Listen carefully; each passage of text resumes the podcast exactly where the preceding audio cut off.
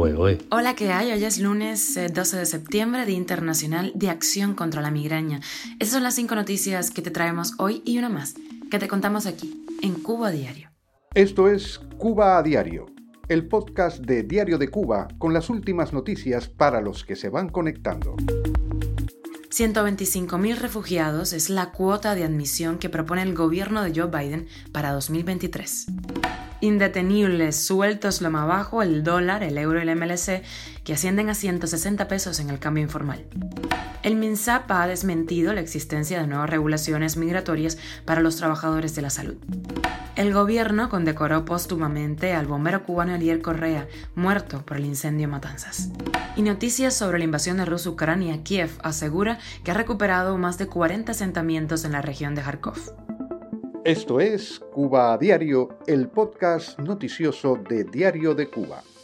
El gobierno del presidente de Estados Unidos, Joe Biden, recomendó al Congreso una cuota de admisión de 125.000 refugiados para el año fiscal 2023, informó este viernes el portavoz del Departamento de Estado, Ned Price. En el presente año fiscal, Estados Unidos solo ha recibido hasta el mes de agosto casi 20.000 refugiados. La cifra de recomendados se queda por debajo de la solicitada esta semana por más de 300 organizaciones y líderes religiosos que enviaron a Biden una carta en la que recomendaban una cuota de admisión de 200.000 refugiados. En junio pasado, el gobierno de Estados Unidos se comprometió a ampliar hasta 20.000 su cuota de refugiados de las Américas para el año 2023 y 2024, con especial prioridad en el procedente caso de Haití, cuyo éxodo afecta a todo el continente. Los compromisos de Estados Unidos incluyeron además una promesa de reanudar el programa de reunificación familiar para Cuba. El tipo de cambio del dólar, el euro y la moneda libremente convertible siguen indetenibles en el mercado informal cubano, tras ascender a 160 pesos en la jornada del domingo, un valor que ni en los momentos más cruentos del periodo especial de los 90 llegaron a alcanzar. El gobierno mantiene su tasa de cambio para el dólar en 124,80 pesos cubanos hasta la fecha. La decisión del gobierno de la isla de vender dólares a un precio de 123,60 pesos en las casas de cambio en las cadecas no ha hecho ni la más mínima cosquilla al tipo de cambio informal en la isla.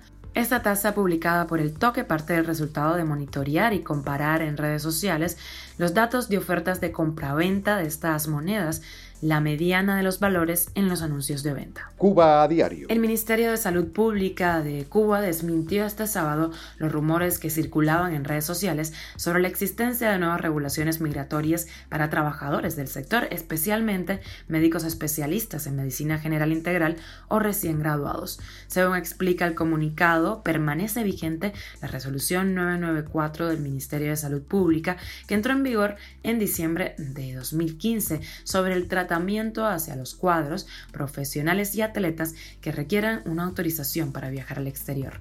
Las autoridades cubanas aseguran que la regulación a trabajadores de la salud no constituye una prohibición de salida, sino que forma parte de un procedimiento para organizar las salidas de especialistas y evitar que se vean afectados los servicios de salud en la isla.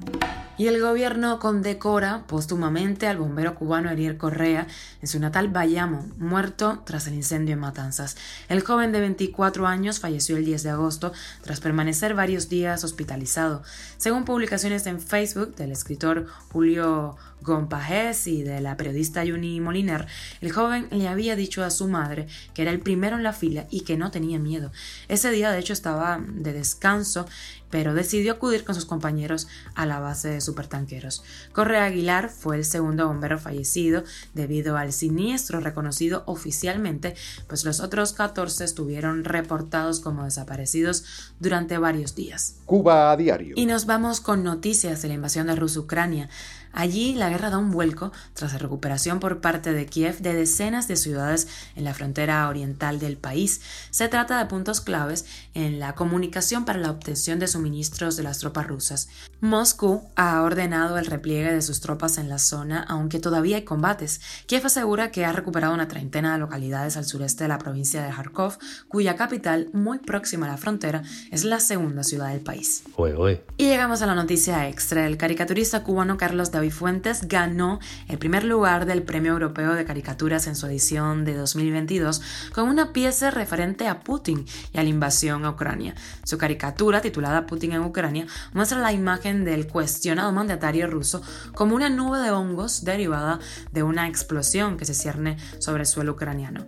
La imagen de Fuentes, egresado del Instituto Superior de Diseño Industrial de Cuba, fue publicada en la revista francesa Courrier International, un semanario de información que publica en francés extractos de artículos de más de 900 medios escritos de todo el mundo. Esto es Cuba a Diario, el podcast noticioso de Diario de Cuba, dirigido por Wendy Lascano y producido por Raiza Fernández. Gracias por abrirnos las puertas de tu hogar, darnos un ladito ahí en el sofá e informarte con nosotros. Recuerda que estamos de lunes a viernes contigo. Nos puedes encontrar en Spotify, Apple Podcast, Google Podcast, SoundCloud, Telegram y síguenos en nuestras redes sociales. Quiero decirles que en medio del momento difícil que vive Cuba, intentaremos en este podcast dar las noticias de la manera más amable y neutral posible. Recuerden que nuestras redes sociales están a su disposición para que nos dejen comentarios sobre temas que les resulten interesantes y quieren que toquemos aquí.